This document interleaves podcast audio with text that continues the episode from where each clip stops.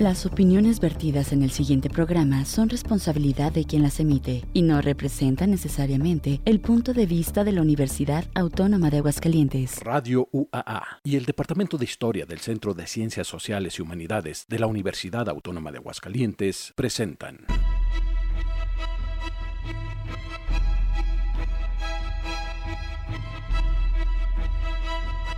La terca memoria. Historias para contar.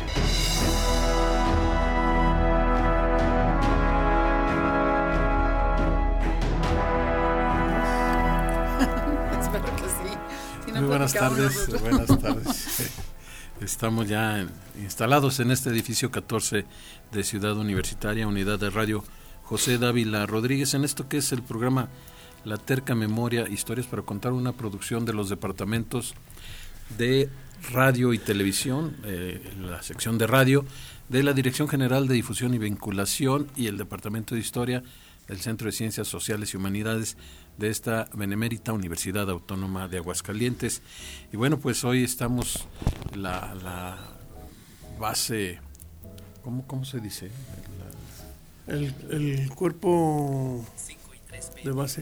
El cuerpo de base. Bueno, el falta, equipo de base. falta el, el- el Vino ponente Marcela. principal. Marcela casi siempre viene. Casi siempre, pero de repente me desaparezco. Sí, se- Vino el doctor Landí. el doctor Landín, que Están nos los había, expertos y el intruso. el doctor Landín nos había abandonado dos, tres días. Nos preocupa, Bueno. doctor, porque Me, me comuniqué a Radio Universidad, pero no, usted o no llegaba o no estaba. Ándale, de ya, ya- le dije, no, pues ya le dije dos, tres veces, doctor, yo no, ya tengo dos años, Bien. cinco me meses jubilado. diez. Yo estuve en un congreso en Guadalajara, estuve en un congreso aquí en la ciudad de Aguascalientes, de pediatría, el uno regional, el otro estatal. Usted puede marcarme a mi número, ya sabe, yo lo tengo registrado. Oye, ¿por qué no dejan sí, las no cosas lo hice. personales Sí, para- ¿verdad? Ya empezamos, Estaba- momento? No lo hice pensando que estaba usted aquí, Estamos pero bueno, es pecado. Ya, los trapos sucios se lavan en Eh, casa. Estamos haciendo tiempo para No, que no, no, vamos No, platicando no, no nosotros, sí podemos hablar No, nosotros. este, bueno, si Bueno, estamos está el haciendo doctor, tiempo. doctor No, pero no es ausentismo deliberado, es causa de fuerza de mayor. Muy bien, doctor. El doctor Landín está con nosotros, el maestro Carlos Reyes según, Hola, ¿qué tal? Buenas tardes. la doctora Marcela López ¿Cómo Arellano. Marcela López Arellano. Sí, hoy andas como de Es que- y- así no, como es que como, patinando por ahí. es que como de repente no viene, se me olvida. No, Se es nada de la doctora, doctora. la distinguidísima doctora. ¿Verdad? Y se le olvida mi nombre. ¿Qué vamos a hacer? No, O como decían los antiguos, la aplaudida, doctor. Ay, no. no, eso es- sí. sí, se oye feo, se oye feo. No, ¿por qué? Bueno, se presenta en el foro del Teatro Morelos, que era muy común a principios del siglo pasado, Los fines del artistas así les 19. decían. Así les decían, la zarzuela, la aplaudida cantante fulana de tal. O sea, porque era... era Sí, pero eso de vino después en otras cosas. Si no, así está bien. Bueno, entonces, la estudiada Marcela, doctora Marcela. Estudiosa. Estudiada, estudiosa. Fíjense nada más. No, no, no. Vamos, vamos empezando, estimado. Bueno, está, está por Mario, llegar. y vamos empezando a platicar. Está por llegar el doctor Andrés Reyes Rodríguez. Y bueno, sí, el tema de hoy es precisamente el coloquio internacional del Camino Real de Tierra Adentro.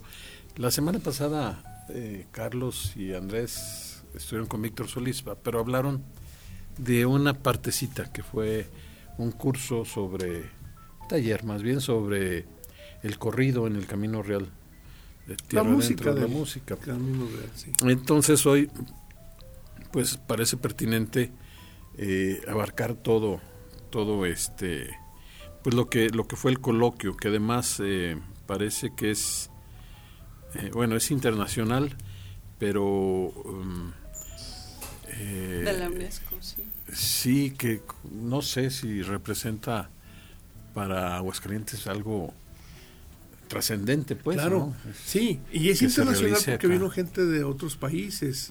Incluso, es más, este, la Universidad Autónoma de Aguascalientes hace unos 4 o 5 años fue escenario de un coloquio internacional y del Camino Real de Tierra Adentro. Y yo recuerdo que vino gente, por ejemplo, vino gente de Perú que habló de los caminos eh, incas, quechuas, ¿no? De aquel país, un poco en, en términos de, como so- somos hijos de la misma padre, este, pues había paralelismos, pues por eso era internacional. Y este también lo fue, ¿no? Muy bien, pues ya llegó el doctor Andrés Reyes Rodríguez, que es quien estuvo... ¿El aplaudido, doctor? a él sí le podemos decir el aplaudido. Andrés Reyes, ya lo te contamos. Cuando dicen que estás muy aplaudido, eso Está muy significa feo, ¿verdad? Que- lo que le digo a Carlos. Es que por eso la riega Carlitos, a decirle así a la doctora. Todavía a ti todavía sí nos anima. Pues sí. Pero, y bueno, pues eh, qué bueno que llegas, doctor, porque eh, tú estuviste en el, en el coloquio. ¿En, en- Sí. en qué, ¿En qué tenor estuviste? Bueno, la organización, eh, los organizadores principales fueron eh, el Centro INA Aguascalientes y la Coordinación Nacional del INA. Eh, eh, ya la operación fue aquí directamente, pero vinieron el canal INA de YouTube, o sea, vino la gente que se encargó de transmitir para que todo el mundo, el que quisiera, la mayoría, o, o por lo menos las más importantes de las ponencias, me refiero a las magistrales y algunas otras que estuvieron en una mesa donde estaba el equipo, porque no, no se alcanzaba para tener equipo, fueron tres mesas de trabajo simultáneas.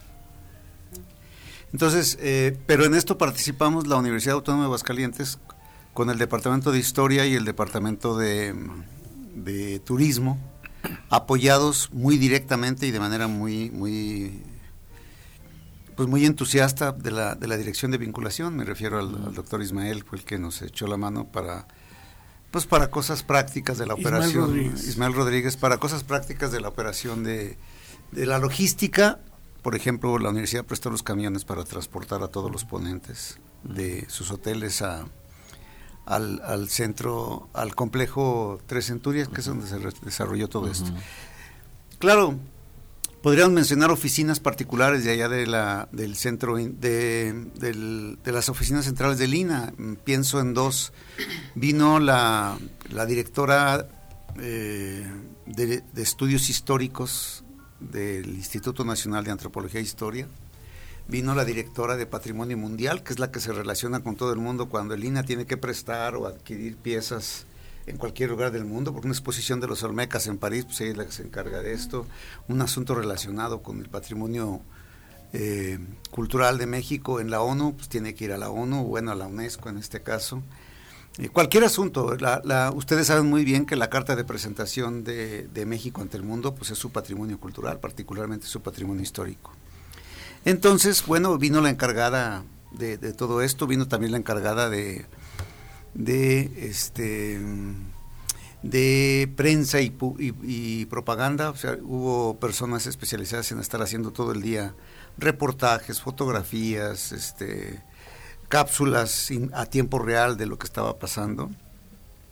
En fin, todo esto, pero bueno, la respuesta a la pregunta que haces, Mario, es este es el INA el que, el que organizó y obviamente el INA Aguascalientes pues tomó un papel protagónico en, en toda la parte logística y también en la parte académica. A mí me invitaron como, como- a mí y a, la compañera de turismo, nos invitaron como parte del cuerpo académico que se dedicaba a deliberar y seleccionar las ponencias que iban a participar.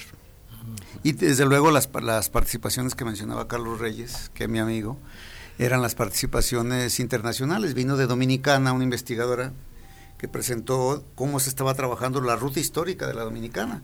Ella estaba muy agradecida porque decía, cuando llegaron Cristóbal Colón y compañía y después los españoles a la zona del Golfo, particularmente al Caribe, pues la- los, los europeos estaban muy emocionados, pero después descubrieron que existía Cuba y, por ejemplo. Dominicana empezó a perder fuerza, pero después descubrieron que existía un continente y Dominicana dejó de existir para la historia de América Latina en muchos sentidos.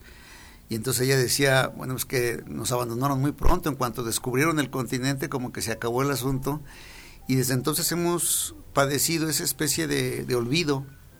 Sin embargo, el, el gobierno español en, en la Dominicana existió desde el siglo XVI, igual que con nosotros, pero casi nunca tomamos en cuenta este tipo de cosas. Y, y- así como existió el gobierno español, existieron rutas también de históricas. Y eh, hubo una explicación internacional también por parte de la Embajada de los Estados Unidos, patrocinó a una empresa, a una, una organización no gubernamental que se dedica a dar cursos de capacitación para el manejo de una cámara 3D que levanta, hace levantamientos fotográficos. Eh, alguna vez te pregunté, Mario, a quién podría a quién podría quedar el material que se utiliza. Se da el curso de capacitación y las cámaras se quedan donde se da el curso. Finalmente Lina decidió quedarse con el material, los capacitó y nos presentaron el ejemplo de levantamiento de la hacienda de eh, Peñuelas. Se hizo un levantamiento de todo el entorno natural, de los edificios, eh, este, y nos presentaron el software en ese caso. Y luego vino un señor, una señora de National Park Service, que es el equivalente de Lina en los Estados Unidos, y ella nos explicó cómo estaban trabajando el, el, mantenimiento, la investigación, lo que ellos le llaman los centros de interpretación que hay sobre el Camino Real de Tierra dentro de Norteamérica, los proyectos, este y nos explicó cómo se trabajaba el Camino Real en el lado en el lado gringo por decirlo. dile a Mario por qué andan metidos los estadounidenses en esto. Cómo sí que tienen que ver los estadounidenses ah bueno es que la ruta es internacional la ruta del Camino Real de Tierra Adentro abarca una son 2.400 kilómetros y 400 corresponden a sí a ver ya a mí sí me gustaría que, que nos contaras dónde empieza sí. y dónde termina esta Argentina no, no, no. no, el camino. Es decir, mi pregunta, claro, va desde la absoluta ignorancia. No, no, no. Se le llama se le llama Camino Real de Tierra Adentro a la ruta que va de la Ciudad de México a Santa Fe de Nuevo México. Ah, hay otros norte. Sí, hay otros caminos. ¿Y Perú qué tenía que ver y República Dominicana? No, no, no. O sea, yo a lo que me refería era el hecho de que a final de cuentas este, los españoles habían llegado a toda esta zona. Sí, sí. Y toda esta zona la habían colonizado y en toda esta zona habían actuado. Hay caminos, caminos reales. Pero no, no es un camino. No, no, no, no. no. Ah, ah, digo, perdón por Sí, no, no, no, no, Pero no es un camino que sea, como dices, desde Estados Unidos, desde esa parte hasta. Más bien es ruta de colonización. no, bueno, todos los lugares donde fue colonizado hubo caminos reales. Claro. ¿Sí? Pero se le llamó Camino Real de tierra adentro este al que va de México, la Ciudad de México, a la ciudad de Santa Fe de Nuevo México. Ah, sí, Víctor decía, y yo estoy de acuerdo con él, que a final de cuentas... ¿Qué Víctor? Víctor Solís, el programa de la semana pasada que tú andabas, quién sabe dónde allá, este, En otro Camino Real. Este, que los españoles habían aprovechado la red de senderos eh, prehispánicas. Sí, ¿no? Eso yo creo que sí pasó. Claro, claro. O sea, este, tenemos lo más común, esta, esta imagen de Moctezuma desayunando pescado fresco de Veracruz, ¿no? Porque se le van corriendo desde eso. Sí, el camino de Veracruz a México también es camino real.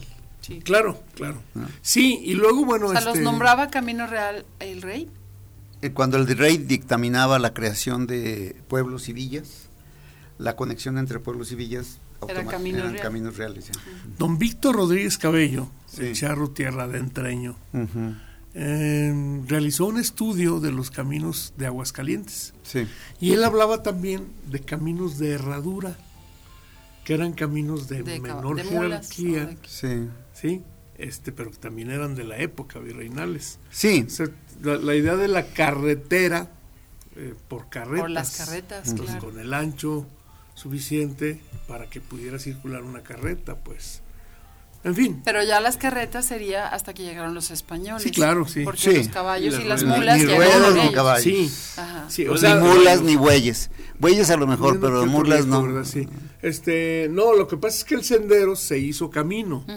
¿Sí? El sendero. Pero la ruta sí la siguieron, Pero la misma. Esa era la ruta, pues. Realmente estamos hablando de algo que ha ocurrido desde que el hombre habita este planeta, ¿eh? O sea, la los estudios de caminería están por todo el mundo. Ah, eh, normalmente las, hay distintas razones. Una de ellas son la comercialización de productos, que es, que es muy primitiva, o el intercambio. Hay razones religiosas también, de hecho, este, aún en los lugares donde nada más hay piedras una arriba de otra, eran sitios religiosos a donde se peregrinaba para ir y había una ruta para ir. La caminería es muy vieja, prácticamente desde que aparece el hombre sobre la tierra. Y este los estudios sobre la caminería pues con el paso de los años en el caso de Europa pues está poblado. El, siempre nos mencionan que en Roma era la, la capital mundial de los caminos porque todos los caminos conducían a Roma. además con una sobrevivencia extraordinaria. ¿eh? Sí, claro, pues Las era para controlar. son- Era, había una razón militar. Sí, Claro, y, piedra. y los Tenían que- caminos hechos por los ingenieros romanos pues de tenían que resistir. Tenemos, Claro. tenemos que ir a pausa. Está el camino, el camino de Santiago, que es otra cosa. No, no, está el camino, el camino de la seda. ¿Cuál de el todos? camino del... De toda la- Tenemos es que, hacer una pausa Vamos. y quiero aprovechar para agradecer a Osvaldo Rodríguez en Controles Técnicos, que Ay, se no, acordó de su nombre. no había agradecido. A Víctor Mesa también en el apoyo logístico. Y bueno, vamos a hacer una pausa musical y hoy quiero... No, no les voy a hablar de lo que va a haber mañana en la terca, en la terca, en, en Sin Fronteras Iberoamérica, que va a ser eh, Leiva, pero hoy vamos a escuchar dos temas eh, en el programa cantados por Federico Méndez, que son temas que normalmente cantaba Vicente Fernández. Hoy lo vamos a escuchar en la voz de Federico Méndez, un aguascalentense que nació por el barrio de Guadalupe, el barrio de mis abuelos, en 1933, el 22 de noviembre. De es decir, noviembre, sí es. ayer cumplió 90 años de su nacimiento, estaría Sí. cumpliendo Le 90 hicieron un años. homenaje en el municipio. No, antier. Antier. Sí, le hicieron homenaje. Antier, sí, sí. Ayer fue 50 años de la Antier. muerte de eh, José Alfredo Jiménez. Cierto. Entonces, de este, San pues, José Alfredo Jiménez. Federico Méndez, claro. tenemos un tema que eh, interpreta Vicente Fernández, pero lo vamos a escuchar en la voz. Ay, nos disculpan un poquito porque sí, exactamente. ¿De qué manera te olvido?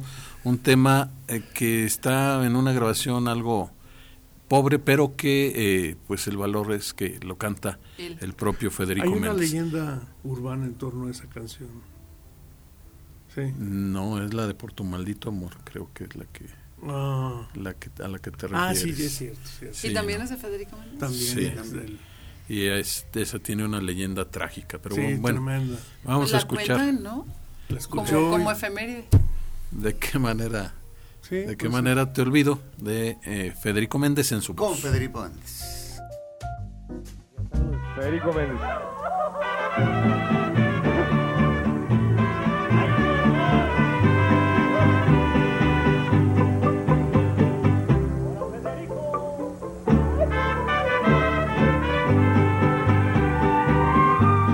Verás que no he cambiado, estoy enamorado, tal vez igual que ayer. Quizá te comentaron que a solas me miraron, llorando tu querer. Y no me da vergüenza que aun con la experiencia que la vida me dio, a tu amor yo me aferro y aunque ya no lo tengo, no te puedo olvidar. A tu amor yo me aferro y aunque ya no lo tengo, no te puedo olvidar. ¿De qué manera te olvido? ¿De qué manera yo entierro este cariño maldito que a diario atormenta a mi corazón? ¿De qué manera te olvido?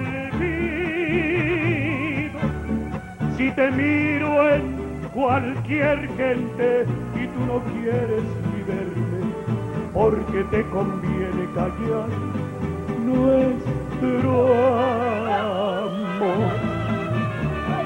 Amor. Precioso mariachi, extraordinario, Cuthberto.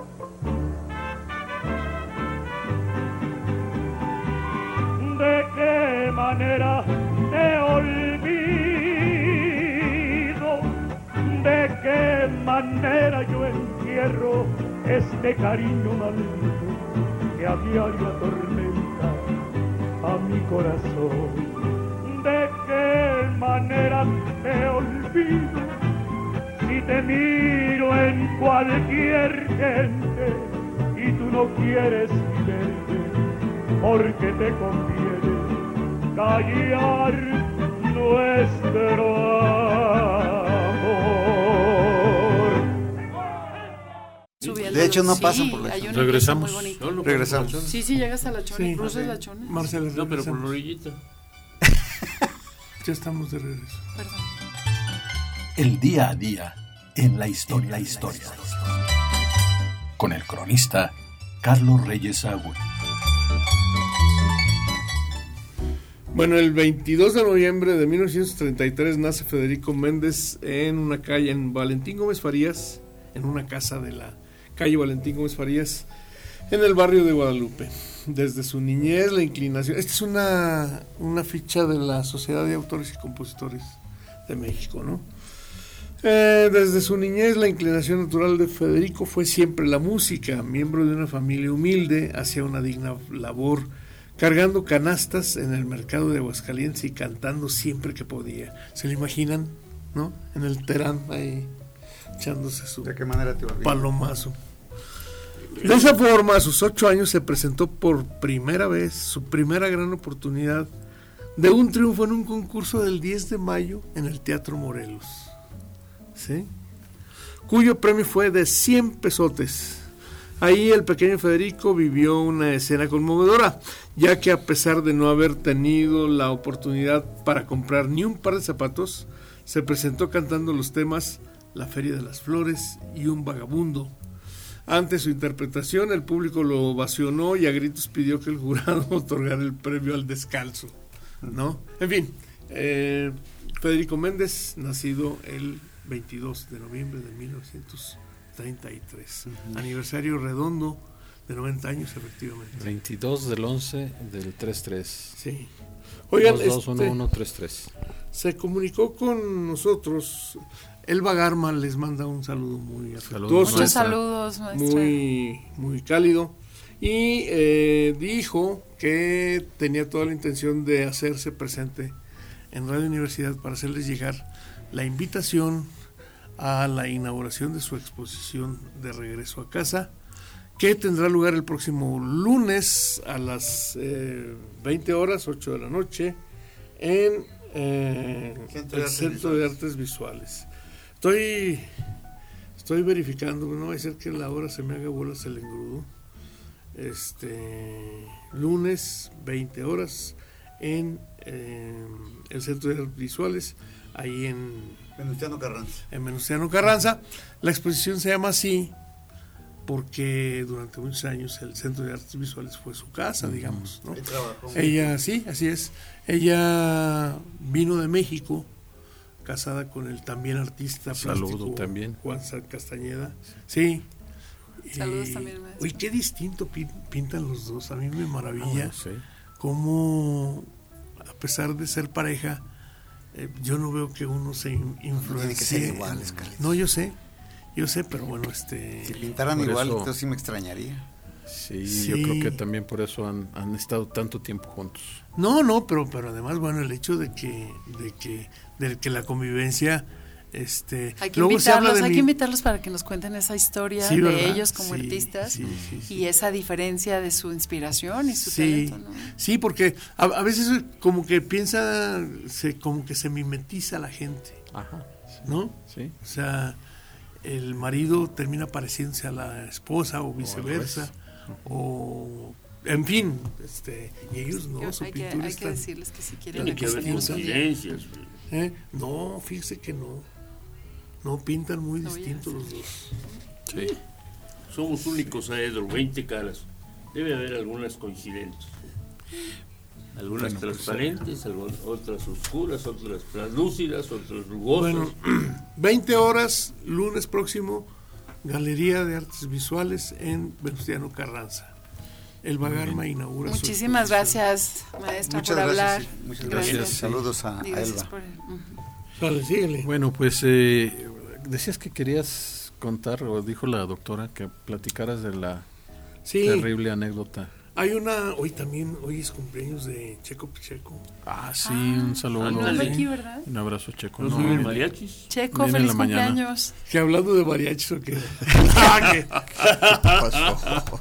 Te mandamos un saludo, mi estimado. No, Abrazo, Checo. la leyenda, que no por- sé si es realidad, es que este, compuso Por tu eh, maldito amor. Por tu maldito amor, que Vicente Fernández interpreta de manera magistral. Favor. Terminó de componerla y se suicidó. ¿Sí? Justamente por tu maldito amor. Una semana antes de cumplir 53 años. Muy joven, Chiquillo. muy joven. Sí, muy Chiquillo el muchacho. Sí. Sí. Entonces un amor este frustrado. Ya no voy a poder desconectar esa historia de la canción. no, bueno, pues es que escúchala, escúchala, es, desgarradora, pues, ¿no? En fin. Oye, yo hablando de los caminos, a mí a veces me pasa que, por ejemplo, voy a algún rancho o algún lugar en la carretera y, y pienso, ¿no? Hace 500 años, cuando estos hombres, ¿verdad? A lo largo del siglo XVI empezaron a a ver todo lo que tenían que recorrer. Debe haber sido muy difícil. Uy, sí. Como que piensas en las montañas y en el lago y en el, la bajada. Pero todavía el siglo XIX. Sí, sí. Los viajes a Guadalajara, a la Ciudad de México, eran de días. De jornadas. Bueno, hay que recordar el viaje a Termápolis, que aunque es una eh, interpretación literaria, eh, habla de cómo fue el viaje del doctor que viaja de Guadalajara a Aguascalientes. Del abogado, sí. Y van, desde que se suben del abogado, desde que se suben a la diligencia y empiezan un poco a platicar y después empiezan a comentar, sí, ojalá que pasemos por la vereda donde asaltan y no nos pase nada y ese tipo de cosas, ¿no? Eh, sí, normalmente en el caso de Guadalajara, doctor, no se alcanzaba a llegar en un día, tenían que quedarse a dormir en algún lugar. Sí, a México con más ganas. Bueno, yo todavía, sí. Yo todavía me tocó viajar a Guadalajara, viajes de cinco horas, ¿sí? Que había que ir hasta Lagos y de Lagos para allá en carretera de ida y vuelta. Claro. bueno, una de las cosas que ocurren es que en los trabajos de caminería predominan, eh, dominan mucho los estudios de la, de la, de la traza y de la, de la, digamos, de la materialidad de las rutas es decir, cómo las construyen, mm. los caminos que son para una sola persona que les llaman veredas, luego después las carreteras que decía Carlos Reyes, las razones por las que esos caminos se hacían, pero sobre todo la materialidad de la ruta, ¿no? que tenía que ser para poder transitar en, en medio de, la, de, lugares donde caía mucha lluvia, pues había que cruzar ríos y arroyos, aunque sea en la temporada, y tenían que hacer puentes. Puentes. había trabajos de ingeniería que se tenían que realizar para que el tránsito fuera permanente, que no se tuviera que interrumpir. Eh, entonces había pueblos y villas que se construían antes presidios para poder llegar eh, protegidos de un lugar a otro. En el caso de los presidios, en, la, en los primeros años de la ruta del Camino Real de Tierra Adentro, que originalmente era el Camino de la Plata entre México y Zacatecas, eh, igual que con los pueblos, doctor, se ponían presidios cada jornada y había un destacamento militar en cada presidio y lo que hacían era que los soldados de un presidio, del presidio A caminaban y el presidio B caminaba también en sentido contrario para encontrarse a la mitad del camino y, los soldados del presidio A se regresaban. Y proteger a los caminantes. Sí. ¿Y por qué no hay eso ahorita, oigan? sí hay. ¿Por qué qué? Porque no hay eso ahorita en las carreteras. Sí, hay, acuérdate que cuando entramos a Aguascalientes dice, antes de entrar, este, por favor, este, cuando llegue a la, a la verificación militar, ¿cómo dice? Que enseñes tu Enciende su luz Enciende tu luz interior. Es hasta poético. ¿cómo que no Enciende tu luz interior. Sí, eh, yo sí llego inspirada. Entonces, bueno, pero tampoco era suficiente en aquella época, Marcelo. Se inició una guerra de una guerra que duró 50 años y que no terminó por la guerra misma de un vencedor, terminó por otras razones. Tenemos que hacer una pausa. ¿Otra vez? Ya. Pues sí, es que Carlitos con sus efemérides colgó otra vez. No, es cierto. Y sus Pero, este, antes de, ir a la pausa, ya se me olvidó. Eh, el camino, yo acabo de regresar de, aquellos lares donde venden aguas espirituosas. Y, en la, en la eh, eh, fui a la Cruz de Guanacaxtle, que es una localidad en Bahía de Banderas, Nayarit. Y me tocó la, la autopista interminable que como nunca se ha avanzado en este sexenio para terminarla, falta un tramo solamente ya, que inició Felipe Calderón en 2012 y que ahora parece que ahora sí se va a terminar. Hacia Puerto Vallarta. Hacia Puerto Vallarta. Y está muy bien. Y me estaba acordando que dices que no hay esa, ese, sí me tocó ver como tres o cuatro unidades de la Guardia Nacional, incluso me salvé, porque venía una camioneta rapidísimo, me rebasó y pues yo iba atrás de ellos, pero a menor velocidad y salió, me dice mi esposa, mira nada más cómo se arriesga. Salió el, miembro de la Guardia Nacional con una bandera roja y le hizo que se parara, pero enfrente. Y el otro venía a 180 kilómetros por hora. esta observación de Marcelo es trascendente. ¿Cómo no hacen eso hoy? Eso lo, de aquí a México son 500 kilómetros. Eso, eso le digo, yo lo vi. Nacional cada kilómetro Dos, son mil guardias nacionales, no significa problema, no debe significar sí, problema ni sí, sí, técnico, lo- sí, ni- sí los hay. No, bueno, pero, ni- pero, pero pero- no solamente hay muchos caminos secundarios. Y lo que ya y lo que llama la atención también Guardia es que Nacional es Guardia de Nacional. regreso ¿no? hab- hay muchas patrullas falsas. Están ahí llamando la atención. Sí. De- eh, la primera sí te saca de onda, pero ya después dices, "Ah, es una patrulla falsa. Pero en muchas de estas están lo- la Guardia Nacional ahí eh, eh, esperando que uno diga, no, pues es falta y se pasa. Tenemos que hacer una pausa, ya me está regañando Pues sí. Osvaldo. Así Vamos a la pausa para la identificación de la estación y regresamos.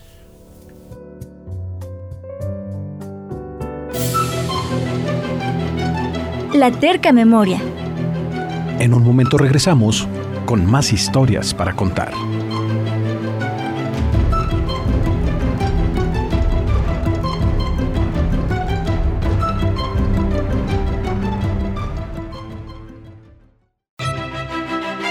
La terca memoria.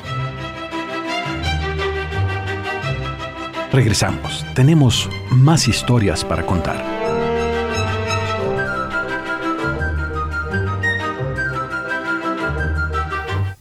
Carlos Reyes, ibas a preguntar algo. Ah, iba yo a preguntar, No, este... comentar. No, medio... Es de, de Federico Méndez, Carlos no, No, nada. no, no nada. No, ya sí se fijaron que el señor presidente de la República anunció el día 20 de noviembre la reanudación del servicio de pasajeros. De trenes, sí vi De la nota, pero sí. ¿a qué se refería? ¿Al Bueno, eso es, por, Maya? eso es por decreto, falta ver que Va a haber las empresas no, va se metan a, tres, cuatro, no, eso. pero dice que si no le atoran que el ejército le entra, ¿no? E- ese plan está desde el inicio. Desde el inicio hay un mapa con las rutas. Para pues, pasajeros. Sí, Sí. sí. Yo simplemente este me ya. parece maravilloso, Ojalá. pero me estoy preguntando, Hay muchos detractores. ¿Quién le va a entrar, que no? no, no, no. Entonces, ¿qué es lo que te preguntas? Más humildemente, Sí. ¿qué va a pasar con el museo de sitio ¿Cuál? de Tres Centurias? Lo tienen que quitar para poner la taquilla, ¿o, o a qué te refieres? A eso, o sea, ¿cómo? No, pero no, pero hacen espera, espérate estación- que haya un proyecto Pues de sí, verdad, primero estás preocupándote por algo que todavía no está. Sí, se puede hacer Primero tendría que haber empresas, luego concursar. En este sexenio, cálmate, ya es el último año, no creo que vayan a entrar trenes. Estaciones Me virtuales. parece que lo que sí es notable, yo fui a un congreso de, de empresas, me invitaron para hablar de Aguascalientes, de empresas que trabajan en México con el gobierno para, la, para el aumento de vías férreas. Y ahí el subsecretario encargado de esto dijo, en este sexenio se van a inaugurar cuatro mil kilómetros de vías férreas después de cincuenta y tantos años. Como ¿Cuáles decía, mi, son? ma- como ¿Cuáles? decía mi maestra de primaria, les creo, pero lo dudo. Pues usted vea cuántos kilómetros son en Cancún, doctor. ¿Cuál- ¿Cuánto es Casi- el Tren Maya? Otro camino, ¿verdad? Casi dos mil metros, kilómetros. Son Sí. dos mil kilómetros y luego usted cuenta el transísmico. Ajá. Ese también se va Ese a es más inaugurar. cortito. Sí, sí, ya se inauguró. Y es están contando yo creo que el de Tequila y el de, Está en el- y el no, del Chepe. No, no, no, no, esos no. Se no refiere a nuevos, Mm. nuevos kilómetros. Está eso sí, el que se completó de, el que se completó de la Ciudad de México a Toluca. Ah. el Sí, que se completó en la Ciudad de Guadalajara, que es un tren urbano en este caso. Ah, sí, cierto. Pero los arquitectos, los, que estaban ahí no eran, no eran políticos, eran empresarios que, que construyen vías férreas, que tienen empresas ferrocarrileras, que generan todos los servicios que hay en Pero ve la complejidad, es decir, para que se construyan caminos, ¿cuánta gente tiene que Ay, sí. entrar Sí, sí, sí. pensando en hace 500 años o No, 300 y- años? Y las vías Había que son- armar y que Eh, organizar. Son costosísimas. costosísimas, un kilómetro de vías férreas. Y lo que dice Carlos Reyes es cierto, eh, tiene, eh, puede, puede abrir la oportunidad, abre la oportunidad de que se hagan inversiones para que existan trenes de pasajeros. Eh, La cuestión es quién se va a aventar a esto, ¿no? Y, y lo que eso significa, dar las Pues, concesiones, concursar. Y las vías, porque finalmente solo hay No, las vías son las mismas. La son las vías. Es para el uso de no, vías, pero, el pero decreto. sí hay que modificar, porque eh, serían trenes eléctricos. No, que, no, que correrían eso, a este, 200 primero kilómetros por hora. los trenes y luego Que se sean de los, los de Chucu Chucu No, no, del no, Parque el- Hidalgo, el, para el que proyecto funcione. es ese, que, hay, que, Yo sí que corran Sí, no serían trenes No. de alta velocidad. No creo, por yo las vías Nadie buena- tiene, alta, nadie tiene trenes de alta velocidad en todo Yo su pienso que es una buena intención y algo de imaginación del señor presidente. Ya veremos. ¿no? Sí. Ya veremos. Lo Lo, cierto veremos. es que en los hechos sí se aumentaron casi 4.000 kilómetros de vías férreas nuevas. Y ahí están. Eh, falta que funcionen completamente todas, pero pues ya se Y el costo-beneficio, No se, dan cuenta de la... Ese es otro asunto. Bien. Bueno, pero en el camino real de Tierra Adentro. Sí. Regresamos al porque camino. nos volamos, ya ves, es que le Pero preguntas estamos a hablando de caminos, estamos. No, hablando no, de yo caminos. quería. No, es que la vía férrea era Siguen siendo caminos. sí, Eso sí, pero no el camino real de Tierra Adentro. central, permanente. Bueno, que pasa, pasan cerca, ¿no? Por Sí, ejemplo, pero no es lo mismo. Aguascalientes. No es lo mismo. Pero van casi paralelos. Eh, sí, sí, pero igual que con, si quieren nos vamos a las rutas prehispánicas también, pues son paralelas. Pues sí. No se puede. Oye, estoy yo acordando, estoy pensando, eh, tengo, no sé si es leyenda urbana o, o recuerdo haber leído que Cortés envió soldados al Popo Por azufre. por azufre Sí, señor. para su armamento, Sí, señor. ¿no? Entonces, bueno, hay una ruta que se llama el Paso de Cortés, Sí, señor. que es la parte más baja entre, Entre el Iztaccíhuatl y el Ah, hay muchas cosas de Cortés, Carlos. Si tú te vas Pero hacia esas el sur, rutas seguramente ya estaban hechas por, los, Sí, por las comunidades indígenas que vivían si tú allí. te vas al sur, si tú te vas al sur del país, también estaba Cortés porque estuvo ahí su ¿qué fue? Un marquesado. Ibueras. Sí, Hay hizo, un hizo un autor- marquesado, ¿no? Le, le- El le Valle de Oaxaca, claro, Bueno, sí. Y luego después hace la ruta de Cortés que va hasta Baja California. No se olviden ustedes que también las rutas eran a- em, por vía marítima y la ruta que hace Cortés hasta la, a lo que es actualmente La Paz, él inaugura Ya le quitaron su el, nombre. el municipio de La Paz. Fue el, el municipio inaugurado por Hernán Cortés. Hay un autor, ¿Y hay una ruta de La Paz hacia el norte? No, ¿De estos norte? caminos? no, no. Las rutas importantes que había en, en, en Europa, bueno, en, en el, en el viejo mundo, eran normalmente asociadas con el mar Mediterráneo. Jan Meyer ha hecho un estudio sobre la globalización en distintas, en distintas épocas de la historia. Y este eh, la, la mayoría, la mayoría de las rutas eran en torno al mar Mediterráneo, el norte de África, toda la parte del mar Mediterráneo que tocaba. Europa y la única isla que funcionaba en ese momento a todas luces era Inglaterra. Después eh, se van al Medio Oriente, porque abarcan la conexión con, con Egipto, con Arabia, y después se van al lejano Oriente. La ruta de la seda era de 5.000 kilómetros y era recorrida por tierra.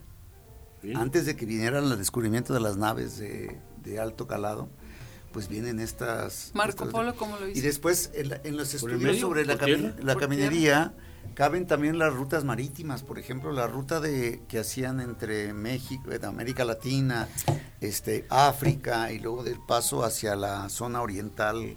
Y pues, Acapulco, la- Acapulco la. ¿eh? Acapulco, Fíjense, Filipinas. yo por ejemplo les voy a Filipinas. les voy a comentar algo. Nosotros hicimos un trabajo que tiene que ver con el camino, no no directamente, sobre las mujeres en el siglo XVII en Aguascalientes, que es 1600 y algo. Y a la hora de leer algunos testamentos de estas mujeres, eh, a mí me llamaba mucho la atención que era 1630 y la señora tenía eh, sedas de Damasco en su testamento. Sedas de Damasco, eh, chales de Rouen, tafeta de no sé qué, de Bretaña, y, y- y investigando, pues obviamente eran productos que venían o de, o de China, China, la nao que llegaban a China, que llegaba Acapulco. Acapulco, justo. y Bueno, luego pues- eran productos que llegaban también pues de Europa, y tú dices, en una villa como Aguascalientes, que era pequeña, que tal vez en 1630 tenía, no sé, 600 habitantes, ya había mercaderes que pasaban por este camino y que les traían o, o- o- o- o pasaban con eso para Zacatecas y estas señoras aprovechaban y compraban o se los mandaban de algún lugar. Bueno, hay una versión del Son de la Negra que dice, cuando habla del rebozo, este, dice con su rebozo que le traje de Pekín, Fíjate, ¿eh? y no lo dudes. no Sí. Pero Sí, esa no sería como sería como Ahora, siglo que 19. eh, uno ¿no? puede- No, no, no, no, porque, perdón, este El son de la negra es de virreinato. El son de no, no, no, no lo sé, pero el hecho es que en, en la zona de Tepic, Ajá. de Nayarit, el puerto de San Blas también estuvo conectado con, Con la China. nao de China. Seguramente. Y había comercio de este mantillas, de... de- Es que las señoras de aquí de la villa tenían mantillas y Pero- tenían pero muebles, Blas- fíjate, tenían muebles de Michoacán. Entonces, al investigar sobre los muebles de Michoacán, resulta que eran muebles de lujo porque había chinos que se habían ido a vivir a Michoacán y les habían enseñado el laqueado La hipótesis es que ellos son, Esa los, es que, la hipótesis, son los Que ellos- apoyaron. La LACA fue toda producción oriental. para Ajá, y, y, y si tú vas ahorita a Michoacán te vas a encontrar que venden estas cosas laqueadas negras. Claro, Sí. claro, claro, de brillositas flores, hermosas sí. de flores Sí, sí, sí. y la, la hipótesis o la- los estudios que se han hecho es que son los chinos los que llegaron a, a Así Michoacán es.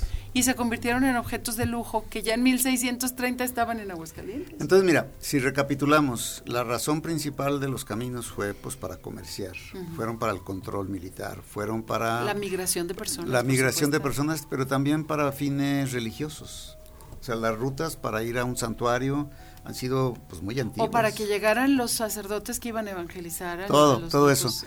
Y, y bueno, eh, luego se vienen otros motivos, por ejemplo, eh, a mí siempre me ha llamado mucho la atención el estudio que hizo un italiano del norte, de Milán, lo que hoy sería Milán, eh, Otavio Coño, me parece que se llamaba, eh, que hizo un mapa de todos los lugares de zonas postales, de sitios postales, en, era un mapa de, de oficinas postales en, en Italia, y después lo hizo para Francia también. ¿Y de qué época?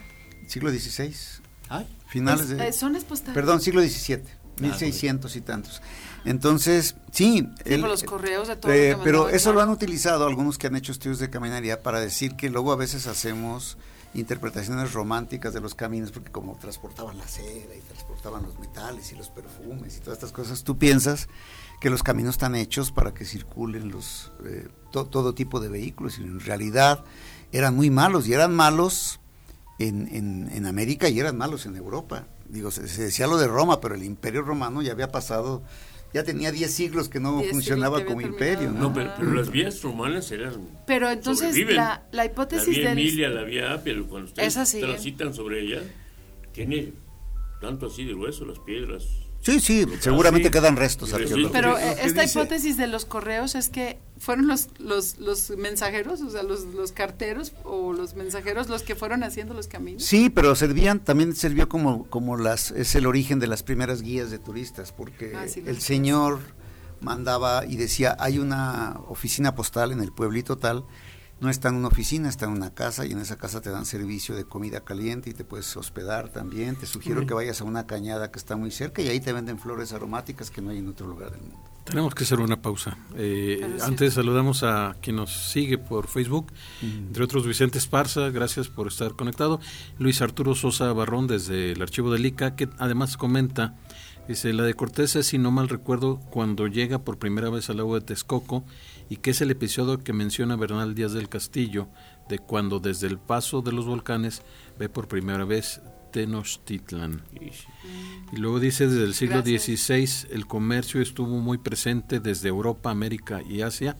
Por eso es muy común ver en la documentación lo que menciona la doctora Marcela. Sí, gracias. Arturo. Y bueno, dice también que más que chinos, filipinos, pero de manera general les decían chinos. A todos los que tuvieran los rasgos, ¿verdad?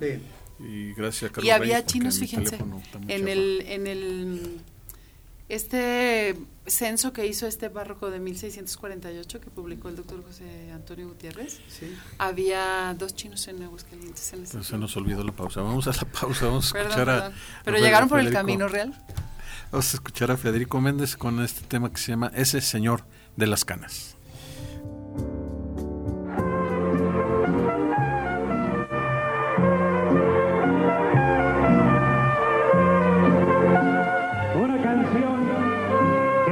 A mi padre, era de aquí de Zacatecas. Nadie sabe cuánto tiempo será allí cargando amargura. Como recuerdo a mi viejo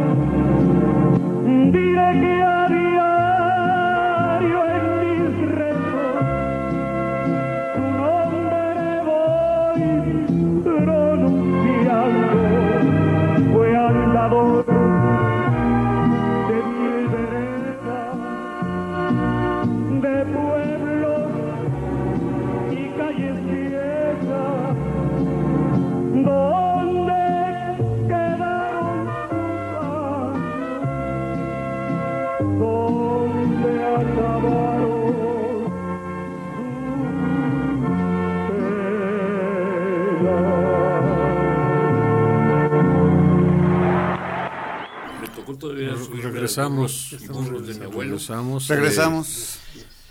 Pues ahorita estaba viendo aquí un- un- una información. Sí. Eh, la calzada México-Tacuba, no sé si tenga algo que ver eh, con... Se llamaba hasta hace unos dos o tres años, con este sexenio que ha cambiado todo lo que tenga que ver, se llamaba Paso de Cortés, Avenida Paso de Cortés, y hoy se llama México-Tacuba. No sé si es No, lo, a lo que no, hacía yo, yo desde que me acuerdo se llama México Tacuba. No, Ah, no, no. pues es que no has vivido Hay- muchos hay años. una- hay una muy- Puente de Puente de Alvarado. Alvarado. Puente de Bueno, Alvarado. este Chava Flores tiene su canción maravillosa del camión de mi compadre Filemón. Ah, caray, esa... ¿No la has oído? No, la del metro, Ahora, sí, voy en el eh, metro. la- yo diría dos cosas. La, una que los, los eh, como se ha fijado Se mucho los el estudios, se han concentrado mucho en la materialidad. Eh, luego han, han salido una gran cantidad de, de- de trabajos que ya han, que han diversificado, bueno, que han problematizado de diferentes maneras. Cuando, cuando mismo- tú te refieres a la materialidad es que la construcción de los ellos caminos. están hablando de si eran caminos de piedra, cuántos puentes tenían, todo. Si estaban, eh, no sé, la forma como la forma como fueron construidos. más que su función social. no, en cuanto- no, bueno, la función social también es o, o importante. cuál es, si se enfocan en la materialidad, entonces, Así fue, ¿qué al dejan princi- de ver? así fue al principio, Marcela, para conocer de dónde a dónde iban, por qué razones y también este era era pues para, para transportar mercancías y otras cosas. Pero el punto es que eh, la- la- los caminos son fuente de, de una cultura de una cultura no solamente económica y material, es, es fuente de construcción, viajaban ideas, viajaban cre- Cultura. creencias y muchas otras cosas más.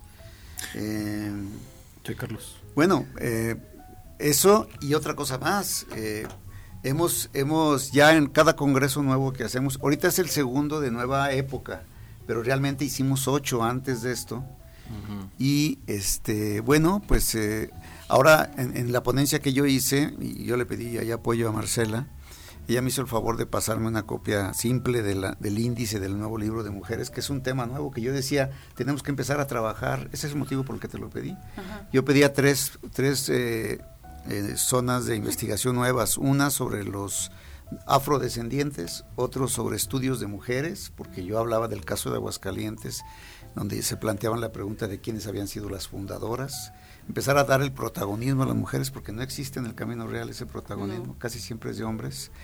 Y también eh, eh, el empezar a hacer una discusión sobre la conceptualización de lo que es un camino, porque lo usamos mucho como si siempre fuera lo mismo. Hay caminos que no fueron construidos. Por ejemplo, el paso de Zacatecas hasta Chihuahua, te cruzas por un desierto, que no me acuerdo, Samalayuca, por ejemplo, nunca hubo un camino por ahí. O cuando vas por el desierto, semidesierto, yo, yo siempre tengo presente cuando vas el- en el camino este que vas, eh, ¿cómo le llaman? De, de Zacatecas, es una línea recta que es A, como a Villa de. Cos y a Sí. Concepción del Oro. Pues, que- ¿Para qué quieres ahí hacer una carretera? Pues el, el piso es parejo, Pero no, ya no hay no hierbas, entonces ahí no necesitas Hay hacer un arbustos, digamos. Hay arbustos. Senderos finalmente se hacen Pero te podía hacer, pero no son construidos, doctor. Le llamamos camino al que se construye y camino al que recorre. Ah, si no ya, es lo ya. mismo, o sea, los ¿no? que caminaban los prehispánicos, o sea, los, los habitantes prehispánicos aquí a pie, esos no son caminos. Sí, sí, son caminos. Bueno, son. Es que justamente ahí es donde viene el asunto. Rutas, Pues sí, es- un camino, pero es un camino de, de- para personas en lo individual o para los que llevan una. Cuando vinieron los españoles, en mula o en caballo puedes transitar, pero no puedes transitar con una carreta, como decía Carlos No, Reyes. pero ¿no? eso sí hicieron a fuerza de caminar. No, doctor. No, Yo Por me ejemplo, de- el, el traslado de San José de Gracia a Aguascalientes pasaba por Ah, Santiago, bueno, pasaba eso por- sí, pero por ejemplo el Sí. camino de México a lo que actualmente es eh, Querétaro, nunca se construyó un camino.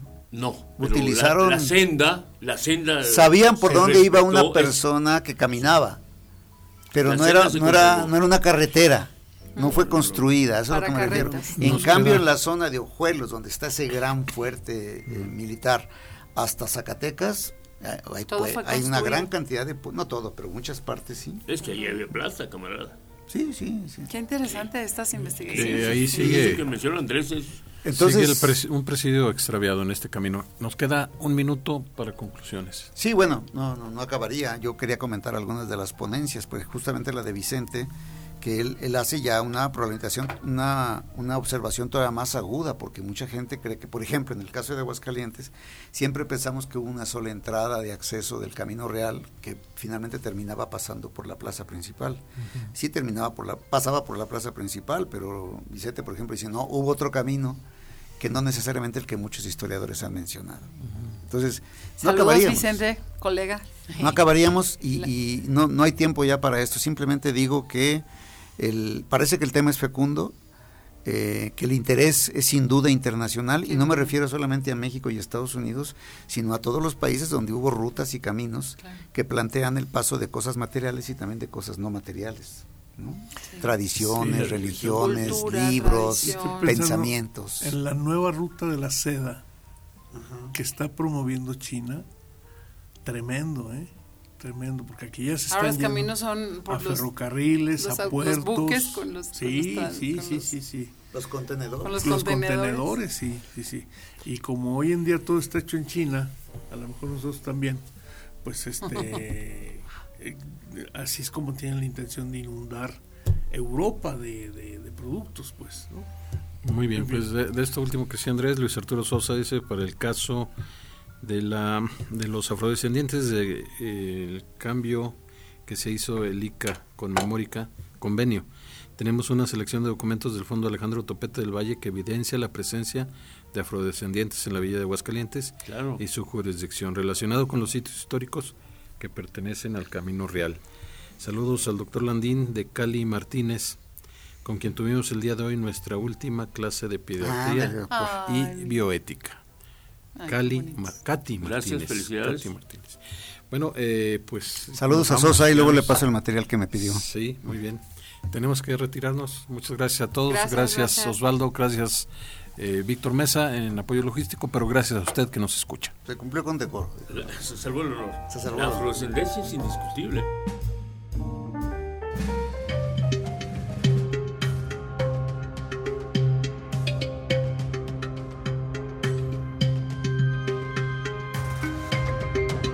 Radio UAA y el Departamento de Historia del Centro de Ciencias Sociales y Humanidades de la Universidad Autónoma de Aguascalientes presentaron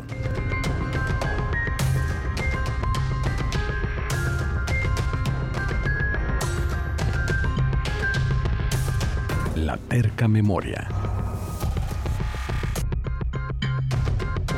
Historias para contar.